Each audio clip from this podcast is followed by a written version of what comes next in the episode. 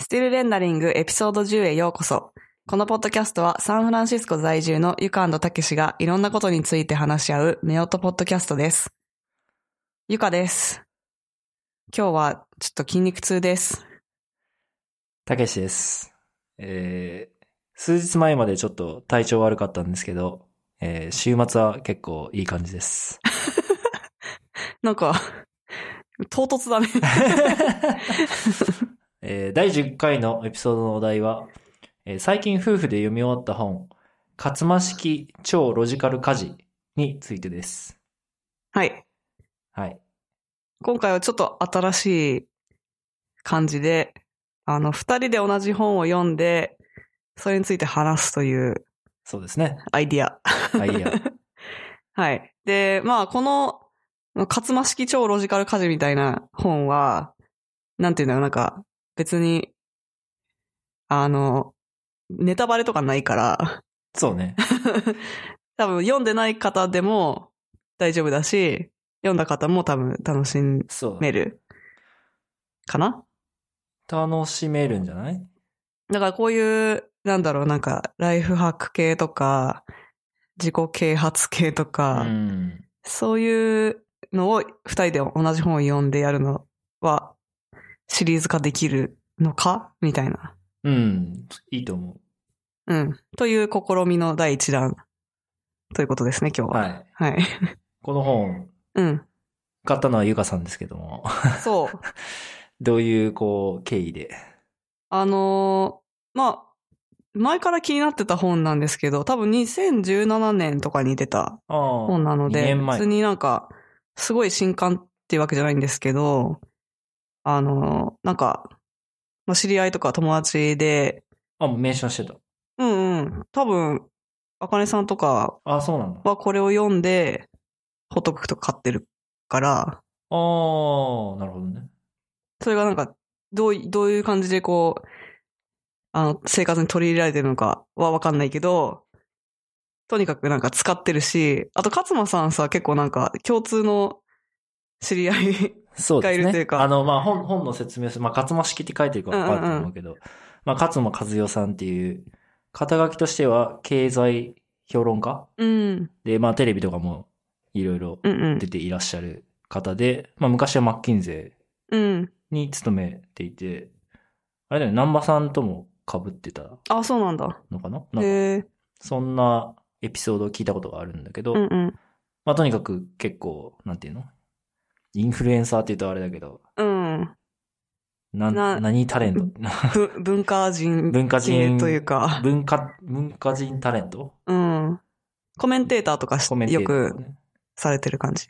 あとはまあだから最近こういう系の、なんていうの、ワーキングマザーで、うんでもなんかこう、家事とか、うん、あと、この前の本が、うん。えっと、家の片付けに関するああ。ことだけの本、うんうんうん確か。とか、ダイエット本とかもそ出してれるよがねちょっ。と前だったよね、確か。うん。まあそういう、その、その辺の、なんか話についても触れてるんですけど、まあこの本自体は、うん。まあなんていうか総集編じゃないけうど、んうん。考まあえ方みたい家な事、。家事とか全般に対してどういうふうに考えているかっていうことを、まあまとめたうん。本かなと、まあとりあえず思ってるんですけど、うんうん。まあ手帳の本とか好きじゃない、そう、私手帳大好きなんだよそね。の、片付けると か、手帳を書くとか、カレンダー整理とか、すごい好きじゃん。カレンダー整理好きカレンダーー。っていうか、その手帳のカレンダーっていうか、ああ。まあなんか、その、こ、効率化しつつ、あの、クオリティオブライフ上げるみたいな ところは好きですね。うん。なんかその一環なのかなと思ってたんだけど。うーん。なんだろう、なんか、割と似てる考え方なのかなというか、わ私たちも結構、あの、生活の中で無駄をなるべくそう省できすねたいという。読ん、読んで、えっと、なんて言うんだろう。同意するところも結構あるというか、ああと、 もまうあやっ実てる際やとっか。てるみたいうな、ん。実践してるよね、みたいなのもあったりとか。そうそう。まあそうじゃないところもあったんで、すごい参考になったんですけど、あ、てか実はこれ、あの、まあ、もともとその本自体気になってて、あの、ニジア、ニジアじゃないや、ジャパンタウンのあー、はいはいはい紀ノ国屋に行ってあったから、ちょっと立ち読みして、で、あ、これなんか面白そうと思ったから、Kindle で買ったっていう、あーそうですね。あの、経緯なんだけど、うん。そうそそう、僕ら Kindle で本を買って、アカウントを共有して読んでるね。う。うん、で、まあ結構サクサク読めたの。うん。はい、じゃあ、もう早速、内容の方。そうですね。まず、まあ、序章というか、その、初めのところはすごいこう、まあ主張うん、もうこれを、この今から説明するやり方を、うん、もうなんかこう、本題から、うんまずは説明するみたいな。うん。まず、結論から結論からこのやり 方をうん、取り入れると、うん。あなたにどういうベネフィットがありますかっていうのをああ、もうすごいはいはい。大文字と、うん。あとイラストで説明し てて、あ、なんかすごい、確かに。 すごいなんかコンサルっぽいな、みたいな。ああ、なんかちょっとか違うテイストの書き方だなと思って。そうだね。うん。だから普通はさ、なんかこう、章ごとになんか結論があって、なんかこれやっていきましょうみたいな感じなのうん。まあエッセイとかも含めて。ライフ、まあライフハックに近い話もあったけど、まあ結構、まあそうですね。何が、何が、なこの本を実践することによって何があんたの生活にもたらされますかみたいなのうんをちゃんと説明してたうん。感じがした。うん。うん。でも基本的に、私たちの多分、まあ、大石家の、そのライライフワークじゃないけど、その家庭の、家庭を、えーっ、と、円滑に進める、 うん。え、なんかルールというか、秘訣みたいなのは、なんかなるべくその場その場でするディシジョンメイキングを減らすみたいな。そうだね。あの、その、家事に関してね。うん。で、なんか、例えば、その料理、献立決めるとうかっん。てすっごく、あの、小さいディシジョンなんだけど、毎日毎日やってると、本当になんか、めんどくさいし、うん結構、多分、統計的に、そのディシジョンメイキングって女性がすることがすごく多くて、そうだね。なんその男性は、こう、何でもいいよと言っちゃいがちで、で、 あその、の何でもいいが一番負担であると。そう。で、決断しないといけないっていうのがまあかなり負担、ね。あの、手伝ってるって思ってるかもしれないけど、あの、これ買ってきてって言われたものを買ってくるのってすごい楽なんだけど、うん。なんか、 そもそも何何を作るのか、そして今冷蔵庫に何があって、何が賞味期限切れそうで、みたいな、すごい細かい情報が、なんか女性の頭の中にあって、みたいなことが、あの、多分、すごく多くの家庭でうんあっ。て、なんかそこの、あの、知的レイバーとか知的労働うん。その精神的ななんかストレスというか、そういうところの負担を減らしていこうっていうのはまあ、勝間さんの本でもうん、あったけど、うん、まあ、じ大石家ではそういうことを実実践しててう、ん。献立を決めてるんだよね、週、週のそう日ごとに。あの、我が家では、我が家ではその効率化のためにしてることの一つは、その、ま、週の日、まあ、月曜日、火曜日、水曜日とかの一日ごとに、な、何のジャンルを作るかだけうん決めてあって、そうすると、あの、な、もう何でもいい中から何を作ろうっていう、すごい漠然とした大きいディシジョンメイキングから、うんあの今日はパスタの日だから何パスタ作ろうっていう、あの、ちょっと小さめの質問にそうだなね。る うんことで、すごいそれ楽になったと思うんだようね。ん。いつ導入した ?1 年ぐらいやっ、1年もやったないか。一年もやってなくて、多分半半年年ぐらいかぐらい前。うん。でもそれで結構、あの、肩の荷が下りたというか、うん。なんかジャン、ジャンルも決めたけど、その、だから組み合わせでやるみたいなあー話そしうだねたけど、今ワークしてるのは、その、まあ、何、何を作るか。だから、そう、ジャンル、水曜日だったらパスタ。そう。で、じゃあパスタを作るのであれば、今の冷蔵庫に何があって、うん何パスタが作れる。うんうん。ももし作れないのであれば何を買ってこないといけないみたいなのが、まあなんとなくこう決まっ、うん。結構すぐ決まるよね。うん。その最初にやろうとしたのは、じゃあ月曜日は丼物、火曜日はなんか定食っていうかなんかおかずとご飯があって、うんで、水曜日はパスタみたいな感じで決めて、で、さらに、ローテーションで、すあの、よ、横串というか、横串で和食、中華、なんか洋風みたいな、なんかそういう、んあとエスニック。そうそうまあ台風みたいなね。そういうのを決めたんだけど、それだとなんか細かすぎて逆にめんどくさいみたう。いなん感じだったので、その、じゃあ今日丼物っていうのが決まってて、で、まあ、なんか気分と、その冷蔵庫に余ってるものによって、ちょっと相談して決めるみたういな。ん。でも大体すぐ決まる感じになってきたから、うん。それで多分年間通したら、3時間分ぐらいの脳みそがフリーになってると思う。そ うだね確かに。うん。なんかそれでね、また違うことに脳みそ使えるかうんうんうら、ん。そうそう。省エネ。実際その、そういう系の話が、第、まあ第2章にすぐ出てて、うん。まあ調、調理に関する話をすごいフォーカスしてて、うん。まあ俺俺もこの本のことは知らなかったんだけうど、んうん。まあ話題になってたのを知ってる、その、勝間さんが、うんうん。ホットクック。ホットクッカーを2台うん。家に持ってるうとんうか、んなんか、調理、なんていうの調理器具うん。うん。ばっかりああ、るみたいな。あれかなブログでも紹介してるから、ブログでもそれ紹見たのか介しれないしてて、うん。え、そんなに、そんなにあってどうすんのみたいな感じで思ってたんだけど、うん。まあ実際本を読んで、うんまあ確かにそうかもしれないなと思ったのが、うん。まあその精神的なとか知的に時間をこう、消費するっていうのもまあ、もちろんそうなんだけど、うん。まあその、勝間さんが主張してるのは、うん。その、調理器具を有効活用することによって、その調理時間を短縮する。もしくは、うんその、調理はしてるんだけど、その時に自分が働かなくていいから、その時時間、うん。うん。なんていうの手が空くから、うん。なんかその、その間に他のことができて、待ってたら、うん。なんか料理ができるみたいな。そうだね。その、調理時間自体よりも、あの、火の、火を使ってる時に、なんかな、鍋のずずっと見とことか見ておかないそうそうそうといけないとかね。見たり、なんか混ぜたりとかうんしなきゃいけないのが、まあ、結構無駄っていうか、別にそれ自分じゃなくてもいいみたいな。 あの、機械に変わっても大丈夫なところはどんどん変えていくみたいなうね。んでそういうところの主張があって、面白かったし、うん。あとすごい、あの、自分がいいなと思ったのは、なんて言うんだろう。まあ、レシピを見て作ることは、うんうん。まあ、できるけど、うん。まあ、10個レシピを覚えても10個料理しができうん。るしかない。うんうん。つまりこう、なんて言うんだろ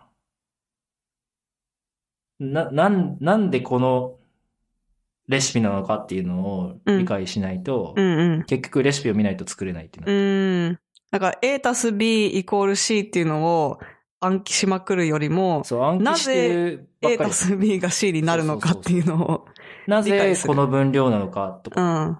ていうのを理解するべきみたいなうん。話が書いてあって、うん。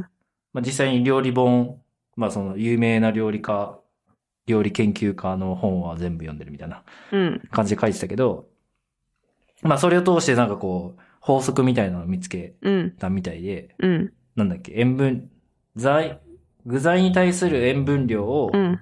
一定に一す定る。にするうん。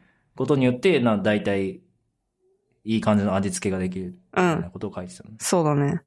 で、そう、それ、なんか、二人でも話してたけど、多分塩分も大事だけど、塩分と、あの、お酢と、うん。脂肪が、もう味付けの、味を司る。お酢っていうかその酸味。酸味、酸味。あ、ごん。めん、お酢じゃない。そう、ソソルトファットアシドうん。が、えっ、と、それ、なんか味を司ってて、うんで、それを、あの、どうやって火を入れるかで、なんか、コントロールするみたいな。うん。っていうことを書いてある本が、ソルトファットアシドシヒートっていうんだけど、うん結って構いうの有名があなっ本。て、そうそう。で、ネットフリックスのね、賞にもなった。ショーにもなってるんだけど、まだ見てないけど、うん見たいなと思ってたけど、あの、だからなんかその辺もさらに意識するともっとなんか、もしかしたらいいのかも。でもそれもすごく合理的な考えそう方だねすごいロジカルな、なんかアプローチだなと。うん。俺もいつもその、なんかし、塩少々とか、なんだろ う。中火、なんか弱火から中火で何分ぐらいとか、なん かすごいあー曖昧な書き方をしている、なんかレシピって 結構、あとさ、その、なんか、鶏肉 200g とか言われてもさ、え、買ってきたの0.5パウンドなんだけど、 みたいいな。ちょっと、ちょっと多いとか、そう。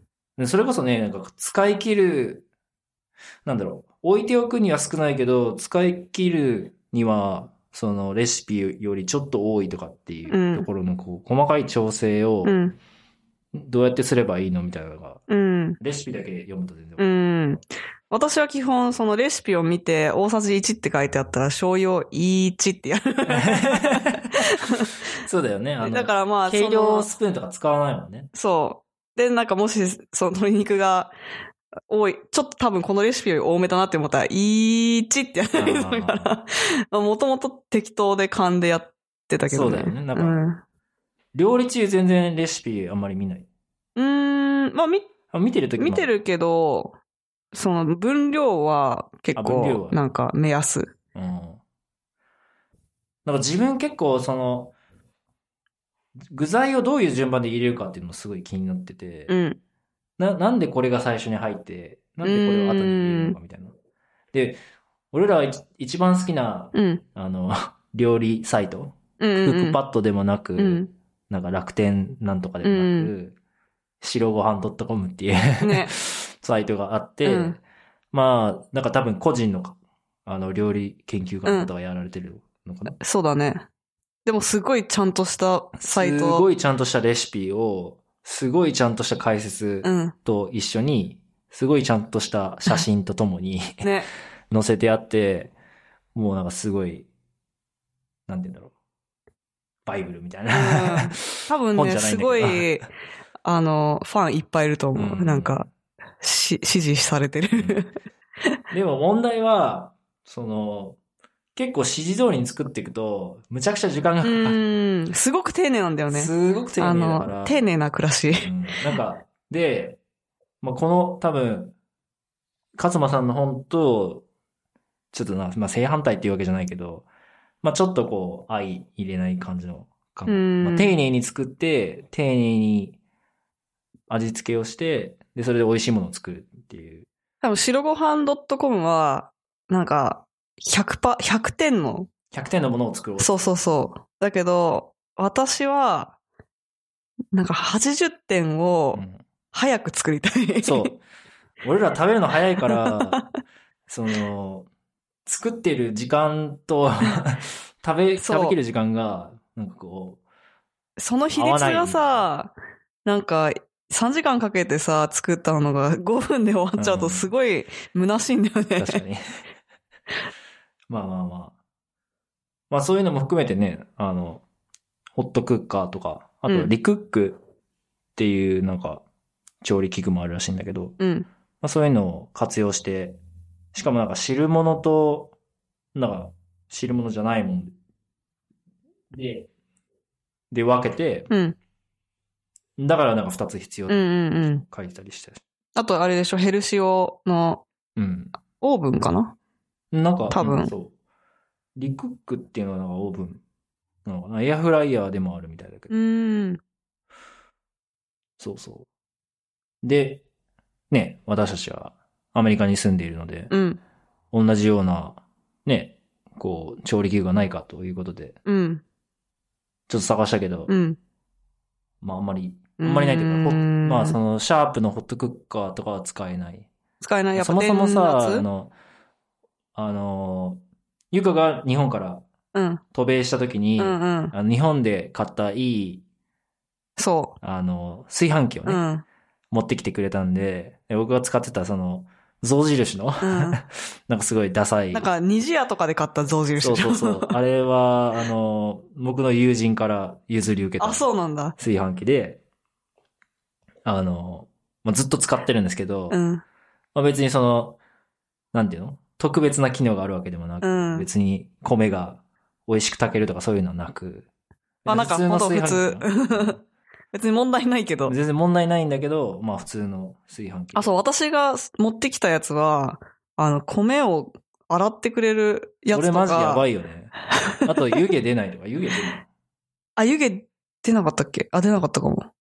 まあそういうすごいいい機なんかね、すごい能を奮発して買ったんだよ。そう、すごいいい機能を持っうた、んしかもすごいかっこいそい炊飯器だったのう。ね。うん。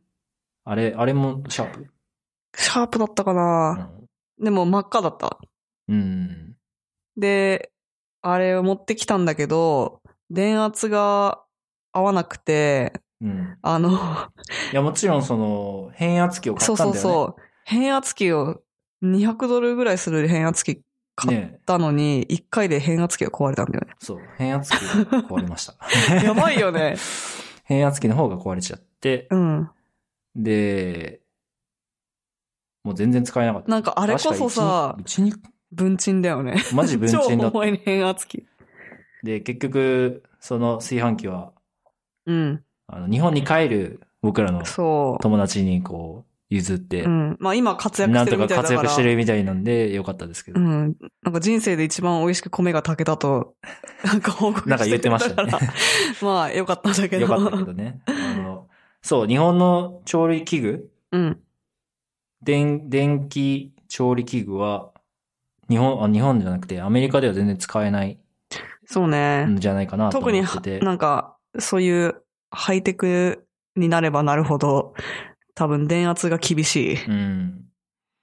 だってあの炊飯器もさ、なんかそのまま刺したらさ、電圧がね。違いますみたいなな表示になったんり出とまかししてたたね。から。そう。まあ、とにかく。で、あれ問い合わせたのあシシャープかな、誰かに。う誰かに問い合 わせたのサポートしてません。つって。ーん、辛い。もうなんていうの人権がない。辛いそれサポートしないのわかるけどう、ん。なんかないなと思って。あまあ、な、なんもなかったですね あ、。そっか。サポートしてないかうら。ーん、まあまあまあ。悲しい。あのーそう、だから日本のね、すごい、おしゃれなね、うん、あの、家電。家電が白全物家然電使えないんですよね。だそこはすごい日本、日本の方が、なんか先いろいろあるよね行って気がするよね。うだん、けどその辺が使えないんで、まあそれに変わるような何かがないかなと思って探してみたんですけど、まあこっちで有名なのは、インイスンタスタントポポッット。ト。あの、問題が、まあ安いんですけどね。安いけどさ、ダッサいんだよ。むちゃくちゃダサいで すね。もう。これが、これがちょっとキッチンに置けるのかっていう。ね。なんかブラックフライデーとかでさ、すごい叩き売りされてたけどさ、あの、ちょっと、ベストバイにや乗っってぱりなんかこなんか山積みにうな山っ積みにて。なってたよね。でもさすがにこれはちょっと、なんか、許せないと思って、 買わなかったんだけど。そうだよね。あと昔ね、あのエアフライヤーうん。買って持ってましたけど、うん。 2回ぐらいしか使っ てない。結局それも友人にうん。あ、譲りました。そう、でも思ったことがあって、そのホットクックとかいいんだけど、その、あの、片付けの部分がさ、うん。結構、さらに、さらにっていうか、まあ、もう一つ重要な要素で、そうだよね。あの、まあ私たちアメリカに住んでるから、結構大きい食洗食洗機機ねが、当然のようについてる。うん、ついてるから、まあ、それすっごい助かってて、もう、なんか食器とかババババで入れているんだけど、まあ、鍋もちょっと、あのーやっなんぱか悪く食な洗機、そう、すぐ悪くなっちゃうような気がして、最近は手洗いしてうんるけ最近は手ど、洗いしてますね。多分なんか、ホットクックとかの中のやつもあんまりうん食洗機では良くないんだろうなと思って、その辺も、もっとなんか食洗機フレンドリーになってたら、よりいいよね。俺らのその、なんだろう、食器の洗濯もうん。基本的には、その、食洗機で洗えるかどうか、うんみたいなのが結構重要なポイント。うんうん。まあでも結構アメリカだとそう考える人が多いと思うから、割といろんなものがディショシャセーフみたいなこと多くて、例えばなんか犬のおもちゃとかもさ、なんか、ディッシュウォッシャーで洗いますみたいなあーことがよくあって、でその一言があると、あ、ちょっとじゃあ買おうか そこが判断基準になる。な。うん。唯一、絶対に食洗機に入れないと決めてるのが包丁です ね。ああ、そうね。ほ、いい、いい方の包丁。いい方の包丁。えーかっぱ橋で買ってきたやつ。人生で初めてかっぱ橋に行って、めちゃくちゃ楽しかったっていう。あ、私も行こうかな、今度。あの、かっぱ橋マジでね、ここはすごいなっていう感じですけどね。でも、問題は上野駅からもちょっと歩くぐらい、結構遠ああ、い。だけどまあ行く価値あるかな。うんうん。まあそこで、釜浅商店かなうんっうてん。いう、あの、包丁のお店で、えー本当にいい包丁を買ってきて、うん。で、今使ってるんですけど、マジでいいですよね。うん。切れ味が違うと。ね。はい。何のまあ話だっ全け然、全然違う話になってきてるけど、まあ、食洗機の話もちょっとうん。出てたけど、まあアメリカでは当然のようについてる食洗機も、まあ、日本だと当然じゃないうん。みたいな感じだから、うん。まあ積極的に導入していきましょうよみたいな。ああ、そうだね。なんかその、計算方法というか、あの、まあ、例えば食洗機が6万円だったら、えっ、と、手洗いしてたら30分、1日30分かかってたやつが、なん、なんかかける日数で、もしなんかその30分を、例えばパートとかに出てたら、っっ ていう、ていうなんか、すごい ロジあカルな計算のをしてー、るそうそうそう。で、な、どれぐらいで元取れるかって考えたら、うんまあ買った方がいいんじゃないっていう。んっていうこと言ってうまん。したでもやっぱその、時給換算しなくとも、やっぱり、その、自分がやらなきゃいけないかどうかうん。でさ、もしアアウトソースっていうか、その機械にがやっても私がやっても同じなんだったら、なんか、その人間にしかできないこと、例えば、なんか、まあうちの場合だとピノと遊ぶとか、 あの、子供がいたら子供と遊ぶとか絵本読んであげるとか、っていう方に回した方が絶対クオリティオブライフは高いわけじゃん。だからそう考えると、それはもうなんか、プライスレスって感じになっちゃうから。うん。あの、もう経済的に、あの、ね、なんか買えるんだったら、うんちょっと、いきなり6万とか8万とかだとなんか高いって思うかもしれないけど、うん1年2年したらすごく大きい違いになってきそうだね。そうだまあそれこそ投資ですよ。うん。自分の時間に投資。自己投資。はい。ええまあ、この章でちょっと一つ気になったのが、まあ、男性、女性みたいな話うん。で、まあ、まあ、もちろんその、日本だとそういう家庭が多い、まあ、主婦向けにやっぱ書かれてあるから、うん。その、まあ、書かれてあると想定してて、で、やっぱりその、男性に対するうん。期待値を上げすぎないっうん。ていうことを、まうん。あ、書いてて、うん。まあ、その、その、まあ、理論というか、その、男性は、うん。まあ、男性ホルモンというか、その、うん。なんかこう、なんて言うんだろう。テスタ、テストステロンうん。が多いから、なうんかん競争がなんとかで、うん。そういう片付けとかはあんまり向いてないみたいなこうん。とを書いてたけど、まあもうそういう時代じゃなくなってくるようにしていかないといけないうんところで、あんまりそういう風に書いてほしくはないなと思う。そうだよね。ちょっと、がっかりし、がっかりっていうか、なんか、せっかく読もうとしてるのに。まあでも、なまあむずまあ、難しい話だと思いつつ、うんまあもう少し書き方あったんじゃないかなとうん。思うし、えっと、大石家では、うん。も、えっと、一緒に料理を作んないよね。だからその、一緒に料理を作んないっていうのは、その、二、人が同時にはやんない。同時に料理を作るってことはあんまりやらなくてう、ん。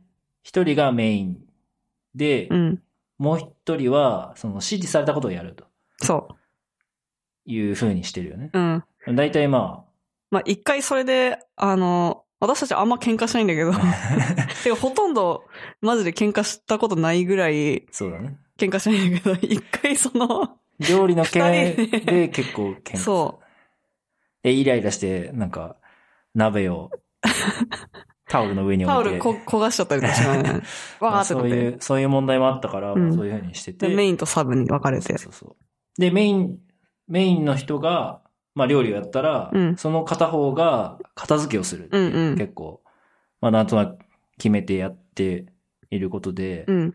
まあそういうふうに、別になんか諦めるんじゃなくて、期待値下げるんじゃなくて、もっとこう、一緒にやってこうん。うよってちゃんと話し合えばいいんじゃないかなとうん。思うし、そういうふうな社会になっていかないといけないんじゃないかなうとん。思うんで、まあ、その辺は ね。まあ、アそうメねリカ、アメリカはまあ、アメリカでもどうなんだろうね。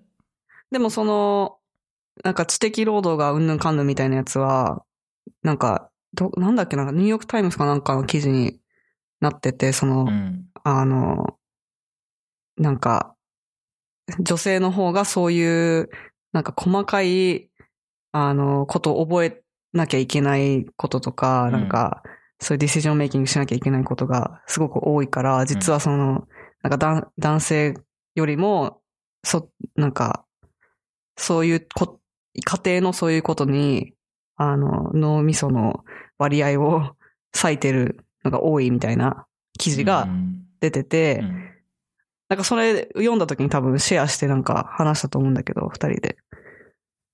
だからその、その時、それを読んでから、多分その献立のやつを決めようみたいな話になったと思うんだけど、ああ、なるほど。そこからそういうのをもうちょっと意識して、なるべく省いていくようにしようってうん。思った。なるほど。うん。そうですね。まあでも、しょうがない、しょうがないというか、実際にそういう風な場面も、こっちでもよく見てきたというのは、その、なんか、料理選手権とかって、まあなんか、みんなで集まってイベントするってなった途端に、こう、男性が、あー、なんか、張り切っ、自信作を持ってくるみたいなのは、あったんで、うん。まあ、そういう側面もあるのかなという。あ、その競争になったら張り切るけどう、ん。 日々は別にそんなやってないみたいな。そうそうそう。うん。まあ、そうだね。まあでも男性もその簡単、調理が簡単にできるとか、その、なんだろう。ちゃんと、基基本というか、抑えるところを抑えれば自分でも美味しいものが作れるっていうのが分かれば、うん。その80点、70点、80点ぐらいの料理をうん簡単に作れるんだったら、それはすごいいいんじゃないかなと思ううのでん。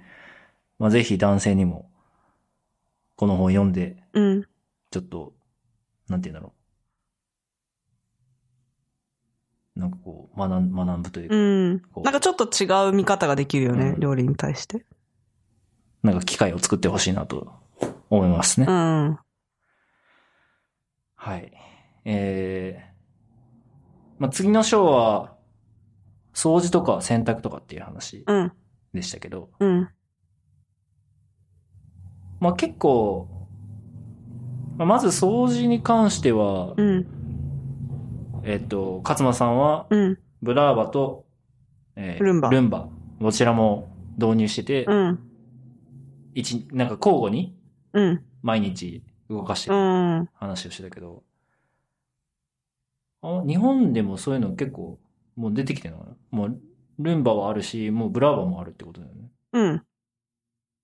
あれ、同じ会社なんだっけ同じ会社じゃないあ、そっか。あアイロボ、ルンバはアイロボ。ああ。でも多分いろんなメーカーから出てると思う、そういうの。んつまりなんか、安い、うん。安い掃除機を買って、うん。なんかその、なんか手間を、あ、そうそうそう。その、同じことだよね、その。うん、同じことだ。あの、手動で人間が手で動かして掃除機かけるうん。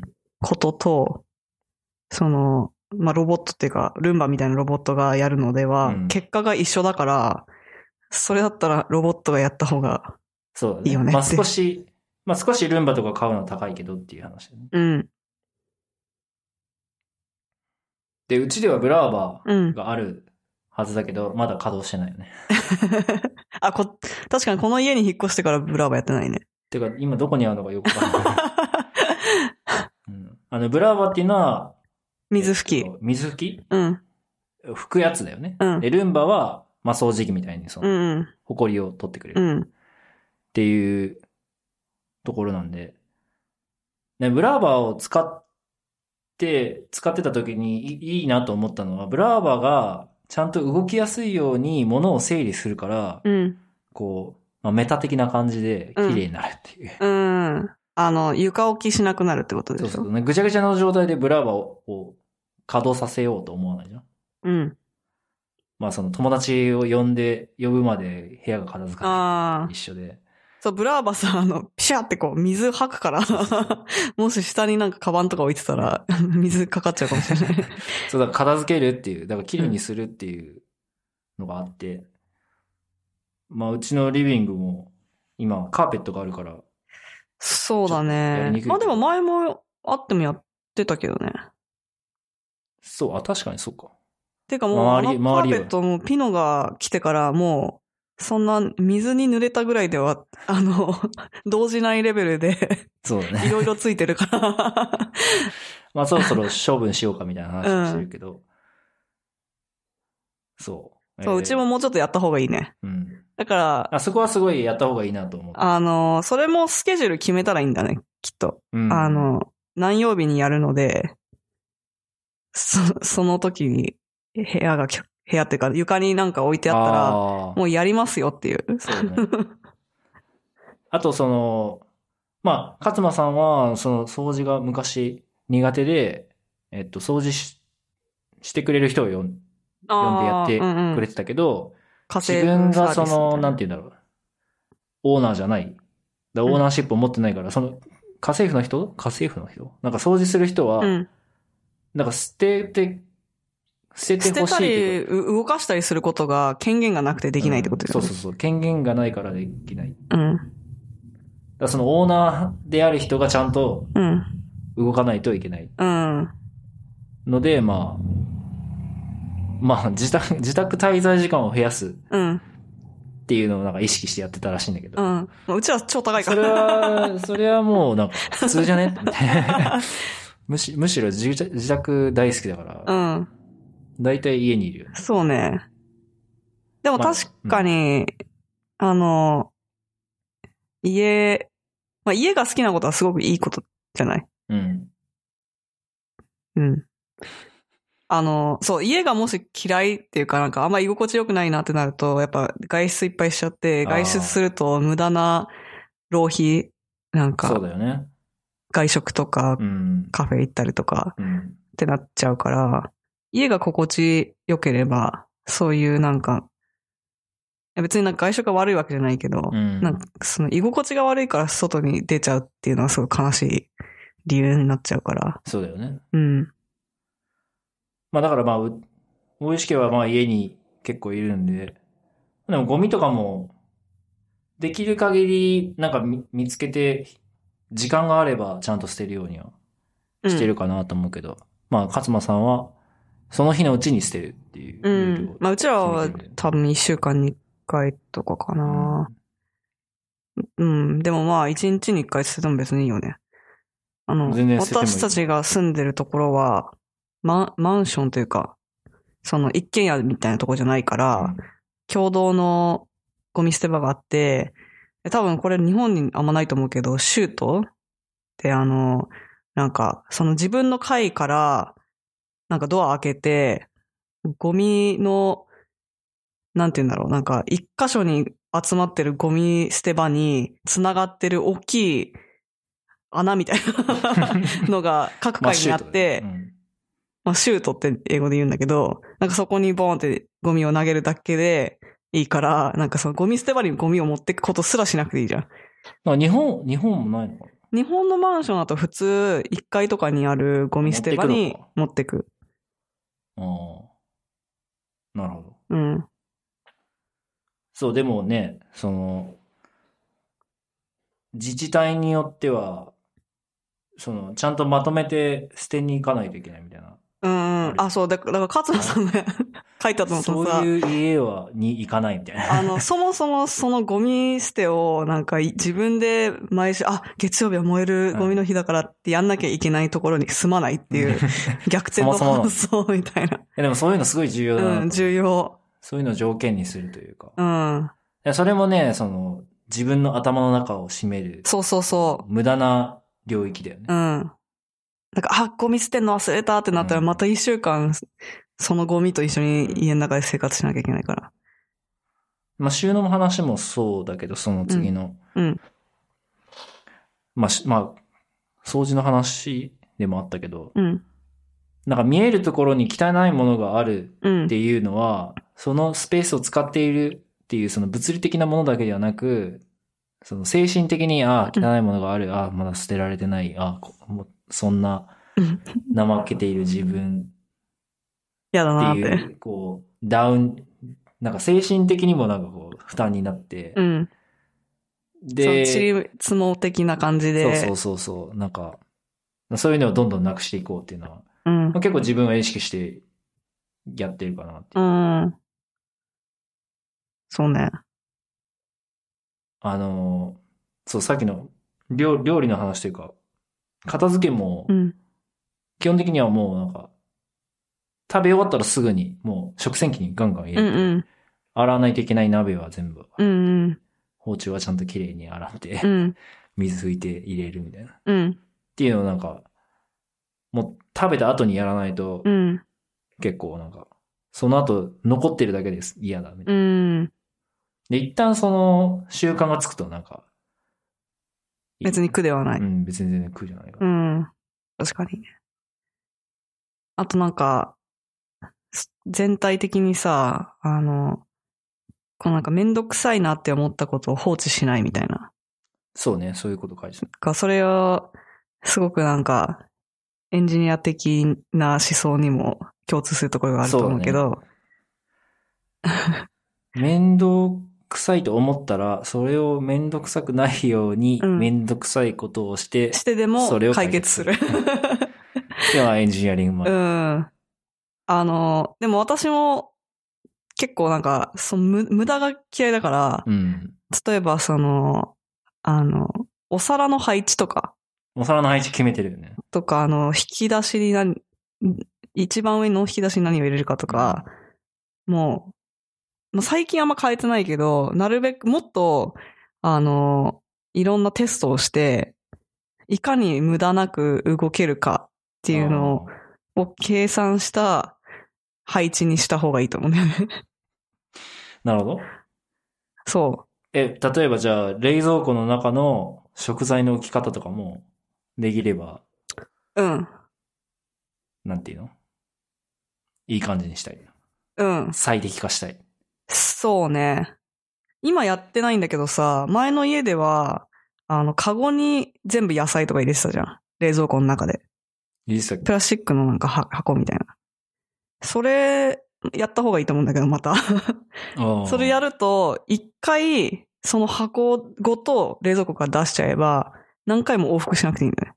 あー今、なるほどね私、は、料理する前に、じゃあなんか、この4つの食材使おうって思ったら、一回最初に全部出すのね。なるほどねはいはい。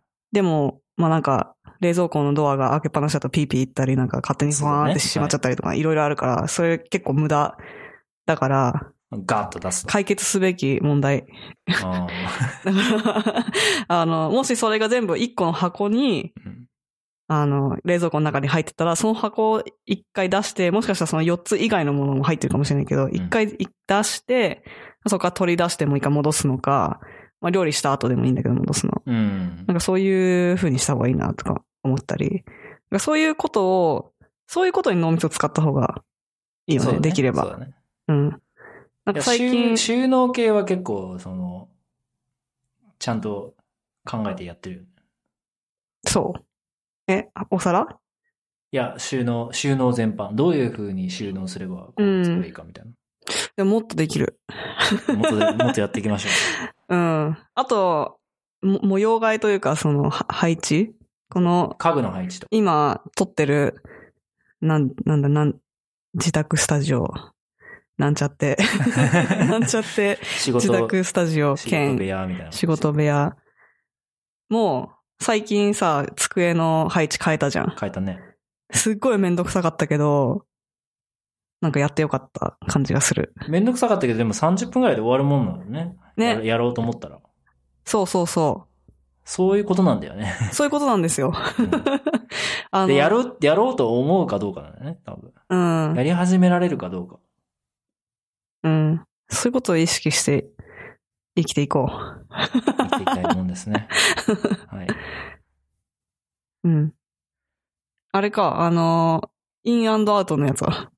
そうね、ちょっとまあ、お金の話は、まあなんか今、今マネーフォワードとかいろいろあるし、まあ日本もクレジットカード使うみたいなのあんまり苦じゃなくなってきたと思うんで、まあ枠で管理するっていう話なんですけど、うん。もっとその、どこに何、えっ、と、支出がどれぐらい、どの分野にあって、で、で、それをちゃんと調整して、で、収入のいくらかを、まあ、貯蓄とか、うん。あの、投資に回しましょうっていう、うんうん。まあ、話なんですよ。てか、貯蓄はするなってことでしょ。貯蓄というか、その、と、まあ、投資、投資をしていけっていう話なんですけど、まあまあ、そうだよねっていう話なんで、うん まあ、飛ばすとして、うん。まあ、ファッション、ファッションの話、あ収、しまあ、あ。あ、そうね。その辺ファッはシちょっといョンい。も含めて、うんまあ、収納の話うんうなんんうですん。けど、これはね、服私も今ね、ま今っていうかもう、ここ何年か、試行錯誤中なんです試よ行錯誤中なんですね。そう。あの、まあ、勝間さんの話だと、その、まあ、結局、すごい高いブランド品を買っても、なんかす、あの、洗濯方法めんどくさかって全部クリーニング出し、出さなきゃいけないとか、あの、そんなに頻繁に着ないから、結局、もっとなんていうの、元、元取れないというか、うん、一回の着用の単価がすごく高くなっちゃうみうたんいな。うんっていうのがあって、あの、それだったらなんか1万円ぐらいのワンピースをいっぱい買っといたら、その組み合わせはあんま考えなくていいし、ワンピースをローテーションするだけでなんうかんおしゃれっぽくなるみたいな。そうだね。それはね、おしゃれっぽくなるというか、まおあ、しゃれっぽくなるんじゃないか。 まあ、女女性らしさも女出せる性らしさをし見せつつってこと。あの、結構、その、楽といううか、ん考えなくていいじゃん、ワンピース。それは確かにあるんですけど、私もね、そういう感じの考え方で、でいろいろ、トライアルエラーしていて、あー結局、今やってることは、なるべく、あの、あと洗濯に関しては、もう絶対自宅で洗濯できるものしか買わない。もしくは、もう、H&M とかだから、セーターとかだったら、もう自宅、自宅で洗えないけど、もうワンシーズンで捨てると。捨ててもいいくらいのやつを買うとかなるほど。ってやっていて、えっ、と、あとは買うものは結構ベーシックなものが多めにしていて、うん。白黒グレーはい。とかを買っておく。うん。で、えっ、と、まあ、そういう H&M とかのやつだったら、ちょっと奇抜でも OK で、あの、そこで遊びを入れる、うん。その1。で、 あの、レントザランウェイっていうのをやってるんですけど、レントザラム、はい。そのサービスが、えっ、と、サブスクリプションサービスで毎月、今ね、130ドルぐらいうん。払。ってるんだけど、それやってると、えっと、4着服を借りれて、で、その、まあ、4, 4着っていうか4枠あるからら、えっと、すその、すい一回に、一回にっていうか、一時に4着まで家にあってよくて、うん。まあ、例えばなんか1個やっぱやめたってなったら1個だけ返して、また1個の枠を埋めることもできるし、うん4着もういいですって4着返して4着また借りることもできてうん、それを何回でも月にできるっていうプランをやってて、なんか他にもいろんなティアがあって、なんかそれが3枠だったりとか1回しか帰れませんよっていうのがいろいろあったん、あるんだけど、今私がやってるやつはマックスのうん。プランで、あの、そういうアンリミテッドってやつやってたんだけど、それでは、あの、もうそこでこそ、あの、洗濯がめんどくさいやつとか、全部クリーニングとかも向こうでやってくれるから、うん。せん家で洗濯できないものとか、白い服とか、もう汚した、汚れたらなんか大変みたいな。はい。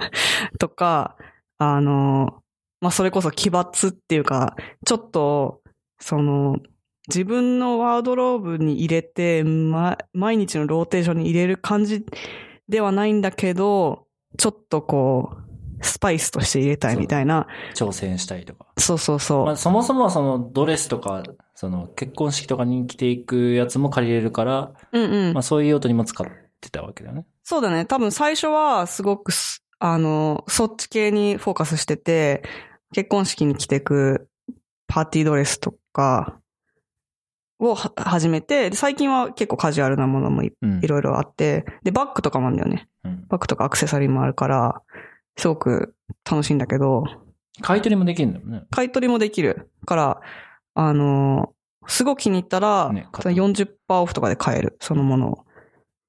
まあ私はうん未だに買ったことないけどね。あ、そっか。うん。そう、そういうことをやってるので、そうやって、あの、なんだろう、なんか効率化しつつ、ファッションを楽しむみたいなことをやってます。あ、じゃあそんなに、なんていうの悩んでるところはないんだろう試行錯誤してる部分っていうのは。うーん。 なんかそれでもやっぱりね、なんか、あー、今日着るものないなってなっちゃう時があるんだよね。ああの、いっぱい服あるんだけど、なんかこう、なんか飽きたっていうか、いっつも同じもの着ちゃってるな、みたいな。あ。はいはいはことがあって、多分もっとできるはず。い。なるほどね。そう。だから私的には、なんか100%効率だけでやりたくないんだよね。ファッションに関しては。うんだから、どうやって楽しみつつ効率化するかっていうのを、なんか模索している。うん。でも、たけし君も結構効率化してるよね、ファッションに関して。えっと、自分はどちらかというと、まあ、スティーブ・ジョブズ、えー、マーク・ザッカーバーグ うん。よりで、えっと、制服を見つけたいな。うんユニフォームを見つけたくて、えっと、まあ、黒が好きなんで、基本的に黒で、えー、似合う、着心地がいい、家で洗える何かがあれば、うん。まあそれをずっ、まあ特に平日はそれをずっと着ててもいいかなと思う。うんので、まあそういうのを見つけようとしてるんですけどなん、かミッキーマウスみたいに、あの、同じ、全く同じ服が何着もあるみたいな状態でしょっていうのをまあ目指してるんだけど、まだそうはなってない。うん。えっと、多分2、3年前に、えー、靴下は全部ユニクロの、でもそれ私のアイディアじゃん。 そうそうそうそう。で、揃えたし、うん最近、あの、下着もそれで揃えようとして、そう、靴下のやつは、あの、全く同じ靴下をいっぱい、もう10パックぐらい買って、ってやると、左右のセットを探さなくていいん ですよ。ね、すごいよね。うん。だから、それもすご超い画期的合理的な、 ロジカル。あれはロジカルだ。うん。そうそう、それ二人ともやってるからうね。ん。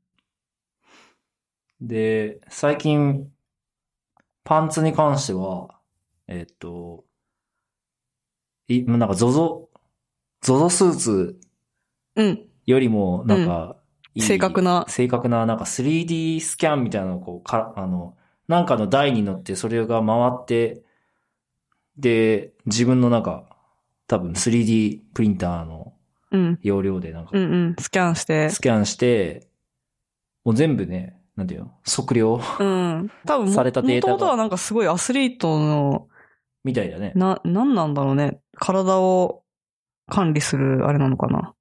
なんじゃない、うん。でもそれでもこうデデータが全部分かって、そのデータを元に作られたデニムパンツを、うんうん、 ようやく最近ゲットして、うん。それを履き始めて、まあ、いいなっていう感じなんですけど。うん。既製品よりいい。やっぱり、アメリカのパンツだと結構足長めだから、うん。結構それが辛い。うん。まあ、だからその辺、まあパンツはそうで、まあ上はいわゆるスウェットみたいなのを、うん。まあいい、いいやつを探してるんですけど、うん。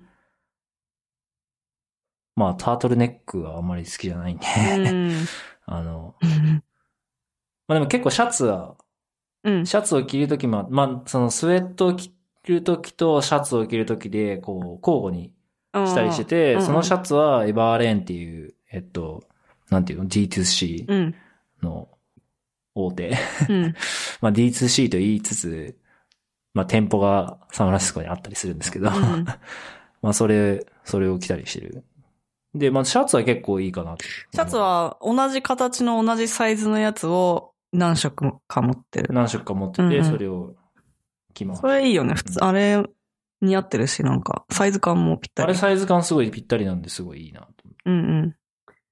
そう、シャツ、上もさ、アメリカだと、やっぱ男性ものは、あの、袖がすごい長かったり、銅のやつ袖がと、裾が長い。裾が長い結構多いかうら。ん、なかなかね、体に合うのがうん。ないよね。え特にアメリカンブランドだと、うんうあんん。まりない。うん例えば、なアバクロとかうん。は、マジででかい。うんうんだから、XS とかにしても、なんか、袖がでかかうっん。たうりするん。全然合わないなって思ってて、うんちょっとヨーロッパ系のブランド、なんか、ディーゼルとか、オールセインツとか、まあすごい好きなんですけど、あ、オールセインツってヨーロッパなのオールセインツ多分、イギリスうん。そこそこ。のブランドは割とぴったり、うん。 S でぴったりみたいなのは結構あるんで、まあいいなと思ってるんですけど、うまあんとにかく、まあ制自服分化はをそん目なに指ファしッてションを語るほどなんか何かを知っているわけではないので、あれな、まあファッションに関してはあれなんですけど、まあ意識しているのは、まあ何かを買ったら何かを捨てると。うん。例えば、まあ、この、この前パンツ買って、えー、来たんで、うん今まで履いてたパンツの一つを捨てた。うん。まあ、そういう、その、なんていうの、インアンドアウトをちゃんとうん。意識するっていうのはやろうとしてて、物をで増やもささ、それ、いいんだけどさ、前提としてさ、それ、それだと、あの、今ある数がオプティマルっていう前提のもとじゃないですか。ない。そうだね。それが私まだ見つかってないんで すよ。はいはいはい。まあ、それは全然、 まあ、模索をなんかしてそいってこは見つけたいね。はい。うん。ちょっともうちょっとがん、もうちょっと頑張ります。もうちょっと頑張ってください。 もうちょっと頑張ってください。はい。はい。まあ、そんな感じですかね。まあ、最こ後んなは感、じうん。まあ、健康の話を書いてましたけど、ああ。そう。今年は健康をもうちょっと頑張りたい。そうだね、あの、前回、えっと、抱負の話をしましたけど、うん。やっぱり健康、まあ、健康というか、その体力とかう、ん。筋力とかうん。っていうところを、ちゃんとやっていきたいなという思いがあり、うん。今日の 朝ね、なんていうの、コア、コアトレーニングみたいなうん。のをやってきたけど、うん。なんかその、すごい筋肉つけるぜみたいな筋トレじゃなくて、なんか、日々の生活に、なん、生活にっていうか、あの、コアマッスルだからなんかインナーマッスルみたいなのをちゃんと全身鍛えておくと、怪我しにくくなったり、そうだね。多分疲れにくくなったり、あと肩こりとかそういうのもうんなん。か減ったりとかするから、そういう基礎的な筋力をつける。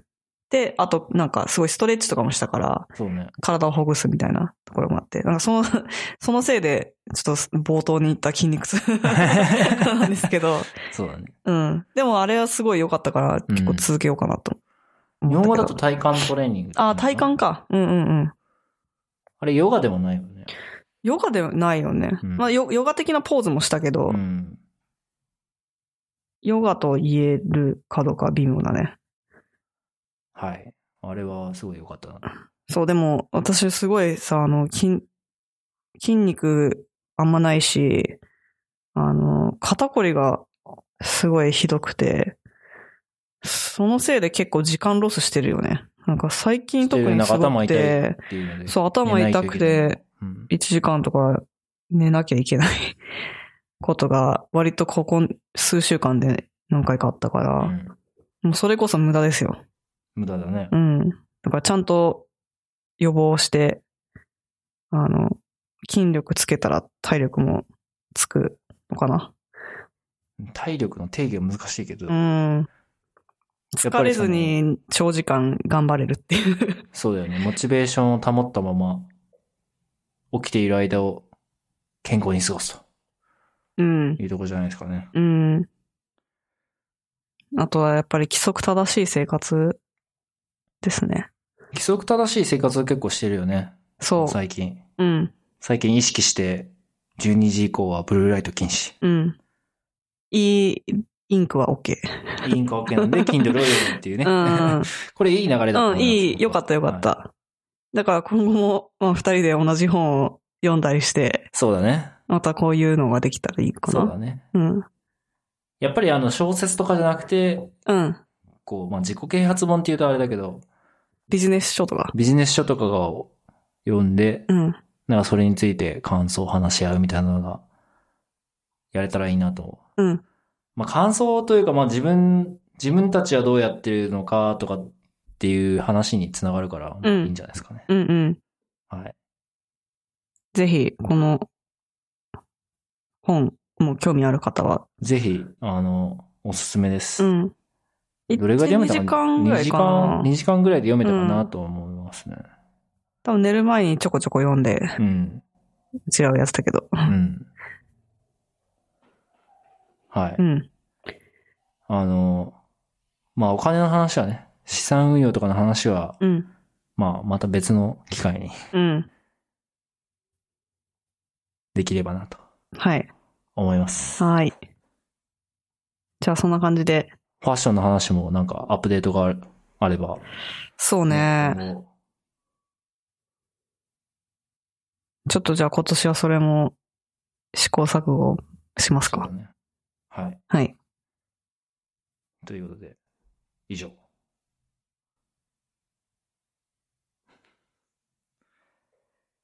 スティールレンダリングをお聞きいただきありがとうございました。感想やフィードバックはハッシュタグスティレンにお願いします。ボイスメッセージいつもありがとうございます。引き続き私たちへの質問、取り上げてほしいトピックなどは、アンカーというアプリ経由でお待ちしています。ボイスメッセージは番組内で紹介させていただくかもしれません。それではまた次のエピソードでお会いしましょう。バイバーイ。イ